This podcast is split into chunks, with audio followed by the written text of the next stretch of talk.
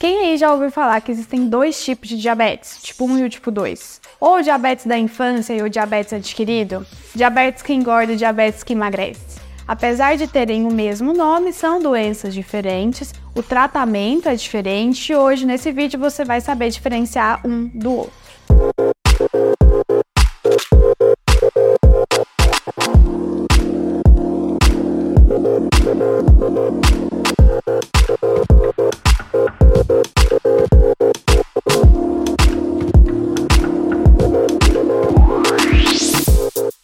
Meu nome é Marielle Mello, sou endocrinologista e meu objetivo é tratar diabetes, tireoide e obesidade de uma forma leve e descomplicada. Antes de falar das diferenças dos diabetes, eu vou falar por que, que eles têm o mesmo nome. Então, o diabetes é quando tem um excesso de glicose no sangue. Esse excesso de glicose ocorre tanto no diabetes tipo 1 quanto no diabetes tipo 2 e a gente consegue diagnosticar, falar que uma pessoa tem diabetes quando a glicose em jejum é maior que 126 quando a hemoglobina glicada é maior que 6,5, ou quando faz aquela curva glicêmica e duas horas depois de tomar o líquido doce fica acima de 200. Os sintomas da glicose alta no sangue também são os mesmos, tanto para o diabetes tipo 1 quanto para o tipo 2. Então, é um excesso de urina, boca seca, vontade de beber água o tempo inteiro. Quando a glicose está extremamente alta, tem uma perda de peso, que não é uma perda de peso saudável, é uma perda de peso bastante assim relacionada à massa muscular. E as complicações a longo prazo, tanto do diabetes tipo 1 quanto do tipo 2, elas são praticamente as mesmas também. Então, é, atrapalha o funcionamento dos rins, da retina, tem aquela questão do pé diabético. Então, a longo prazo, se estiverem descontrolados, os dois têm as mesmas complicações. Então agora a gente vai para as diferenças. O diabetes tipo 1, ele é um diabetes de mais difícil controle. E por quê? Porque no diabetes tipo 1, o pâncreas para de funcionar completamente. E eu vou fazer um adendo para quem não sabe o que é pâncreas. Pâncreas é um órgão que fica na barriga, perto do estômago e do intestino. Ele parece uma cobrinha e ele produz insulina, glucagon, que é um outro hormônio, e várias enzimas digestivas. No diabetes tipo 1, essa parte do pâncreas que produz insulina para de funcionar 100% por conta de anticorpos, ou seja, o diabetes tipo 1 é uma doença autoimune. Os anticorpos mais comuns que a gente detecta em quem tem diabetes tipo 1 são o anti-GAD, o anti-insulina, o anti-A2 e o anti-ZNT8. Então, para aquela pessoa que tem uh, o diagnóstico de diabetes tipo 1, na maioria das vezes a gente solicita esses anticorpos e eles vêm positivos. Vocês perceberam que no diabetes tipo 1 eu não falei que a doença é desenvolvida em quem tem obesidade, em quem não faz exercício físico ou naquela pessoa que come muito doce? Exatamente, porque não tem nada a ver mesmo. O diabetes tipo 1 é uma doença autoimune que vai se desenvolver independente dos seus hábitos de vida. E para tratar o diabetes tipo 1, como eu falei que o pâncreas não funciona mais, a única forma de tratamento é com o uso de insulina.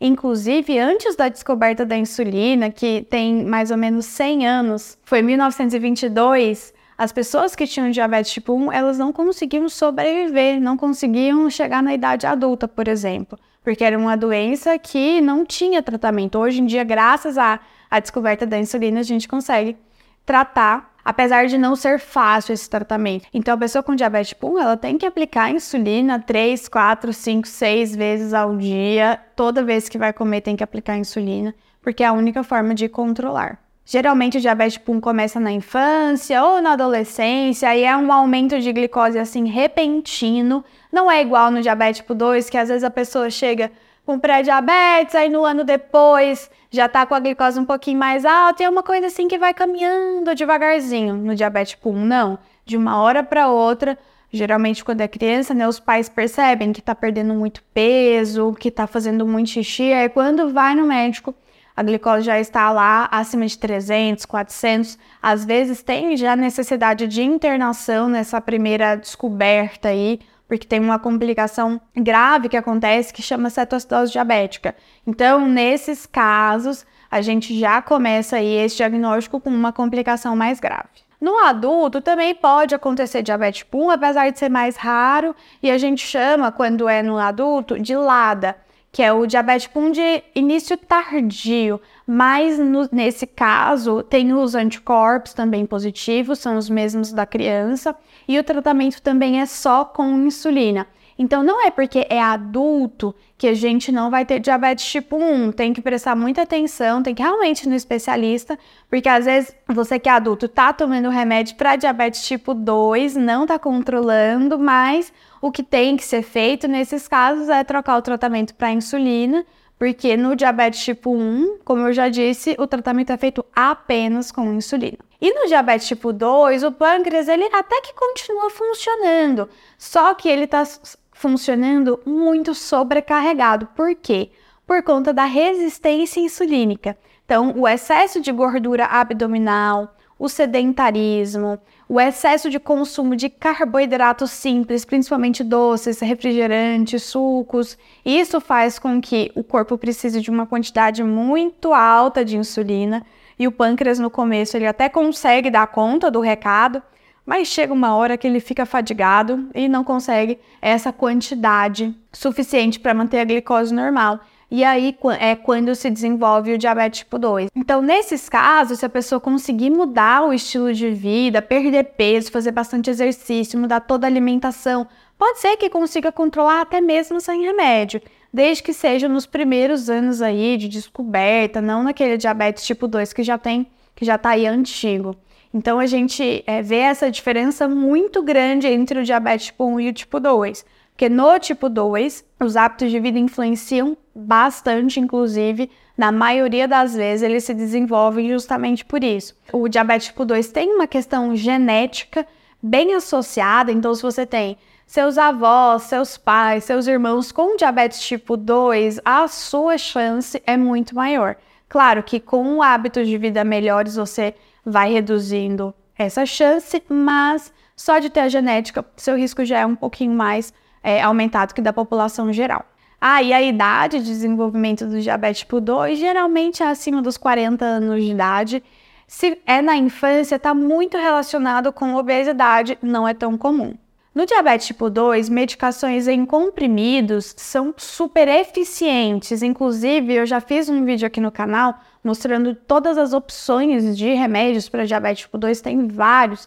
Então, na maioria das vezes, a gente consegue tratar o diabetes tipo 2 sem insulina. Apenas em casos mais avançados ou quando a pessoa não tem condições de, financeiras, né, de manter todos os comprimidos existentes, Aí a gente começa com insulina, mas não é tão comum assim quanto no diabetes tipo 1, que só vai controlar se estiver usando insulina. Ah, e vocês já ouviram falar que tem um diabetes que engorda e um que emagrece?